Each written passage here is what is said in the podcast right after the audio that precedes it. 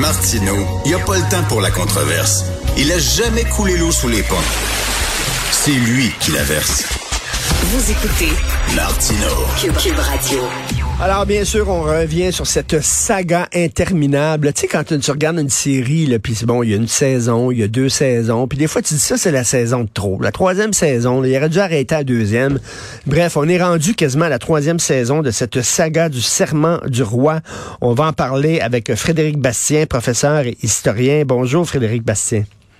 Oui, bonjour. C'est une saga qui nous hypnose, littéralement. Tout à fait.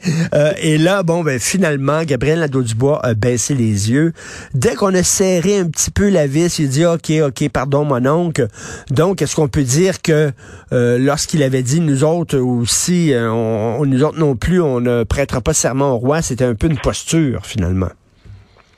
Ben, en tout cas, c'est ce qu'on c'est ce qu'on semble constater aujourd'hui. On va voir s'ils vont effectivement réussir à abolir euh, rapidement tel qu'ils euh, le, disent aujourd'hui le, serment du roi.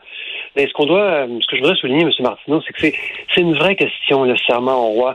Par exemple, si vous regardez l'histoire de l'Irlande, c'est une question qui a traversé toute la période de l'histoire d'Irlande à l'époque où elle était, elle faisait partie du Royaume-Uni de Grande-Bretagne et d'Irlande parce que c'est un symbole de la conquête anglaise. Alors c'était c'était vrai pour les Irlandais euh, il n'y a pas si longtemps, et c'est vrai pour nous aussi.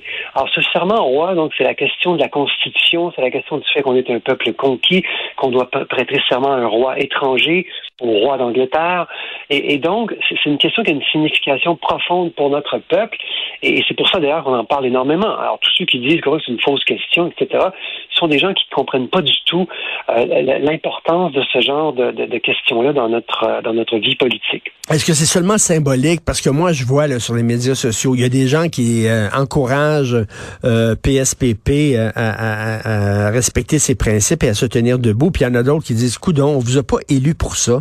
On vous a élu parce qu'on croit au programme du PQ. de, on veut que vous défendiez votre programme au sein de l'Assemblée nationale. Arrêtez de niaiser, là. Arrêtez de faire comme des enfants gâtés. Prêtez serment, là, puis après ça, rentrez à l'Assemblée nationale, puis qu'on en finisse.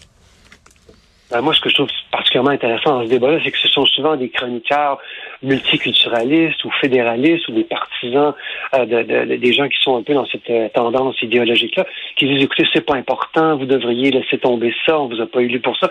tous des gens qui défendent le Canada. Alors, ce sont des gens donc qui, en fait, sans trop le dire ouvertement, défendent le serment au roi. C'est ce que ces gens-là disent. Alors moi, quand je vois ces gens-là qui disent non, PSPP doit lâcher prise, moi, ça me convainc plutôt du contraire. Je me dis non, non, ça, ça veut dire que effectivement, on est sur le bon débat. Et euh, non, non, c'est une question extrêmement importante. Et évidemment, de la part du PQ, ça montre que le PQ a des vraies convictions, euh, de vraies convictions nationalistes. Alors, c'est tout à fait dans le sens de, ce que le PQ représente, de, son programme. Et François Paradis, qui était le président de l'Assemblée nationale sortant, en attendant qu'un autre président, une présidente soit nommé, euh, qui a dit non, non, non, vous devez prêter serment, sinon vous allez être expulsé le 29 novembre prochain. Euh, est-ce qu'il était en mission commandée par son chef, selon vous?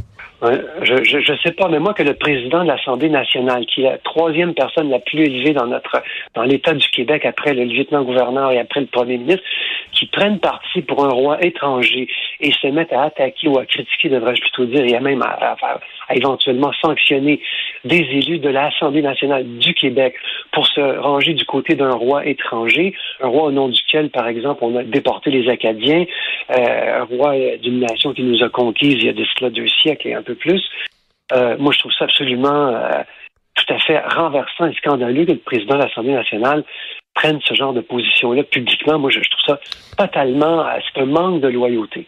Est-ce que c'est le président de l'Assemblée nationale qui parlait ou c'était le militant euh, de la CAQ qui parlait? On ne sait pas trop. Hein? Euh, écoutez, on ne saura pas, à moins que lui nous le dise. Hmm. Les, deux, les deux scénarios sont possibles. C'est tout à fait possible que ça fasse partie d'une stratégie de la CAQ. C'est tout à fait possible aussi que le président ait parlé de lui-même là-dessus. ça, on ne saura pas. Mais d'une façon ou d'une autre, c'est inacceptable. Et euh, bon, là, il y, a un piège que la CAQ a tendu en disant, écoutez, là, on est prêt à, voter un projet de loi, mais pour voter ce projet de loi-là, mais vous devez être présent en chambre. Pour être présent en chambre, vous devez prêter serment.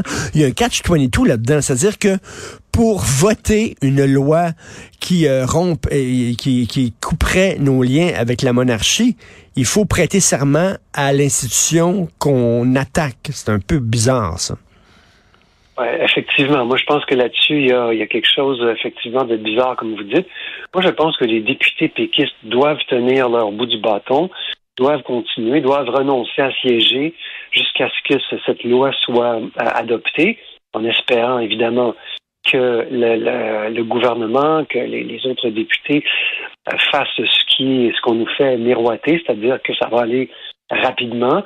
Moi, je, évidemment, on va se réjouir de ça si c'est le cas.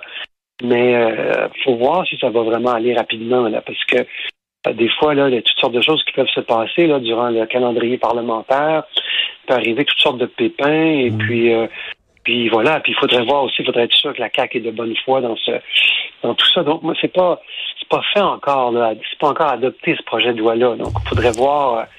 Faudrait voir comment ça va aller. Est-ce que vous pensez vraiment...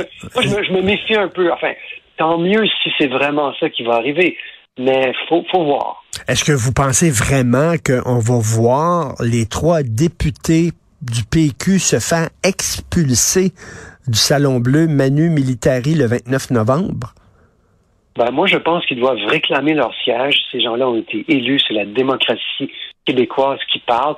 Et puis, si le président euh, sortant de l'Assemblée nationale, M. Paradis, veut les expulser de force, au nom du roi d'Angleterre, eh bien, qu'il le fasse, il va se couvrir de honte. Et euh, en terminant, je veux absolument euh, vous entendre sur euh, la décision du gouvernement fédéral, 500 000 immigrants par année à partir de 2025. Vous en pensez quoi? Oui, alors moi, ce que je trouve ça, c'est absolument évidemment une décision tout à fait tout à fait mauvaise. On va naturellement tout à fait dans la mauvaise direction. Je sais que vous n'êtes pas, vous êtes pas surpris de m'entendre dire cela. Mais moi, ce que, ce que, je voudrais souligner, c'est que M. Trudeau se, se, cache un peu derrière l'idée qu'il veut faire un pays post-national. C'est pour ça qu'il veut plus d'immigrants.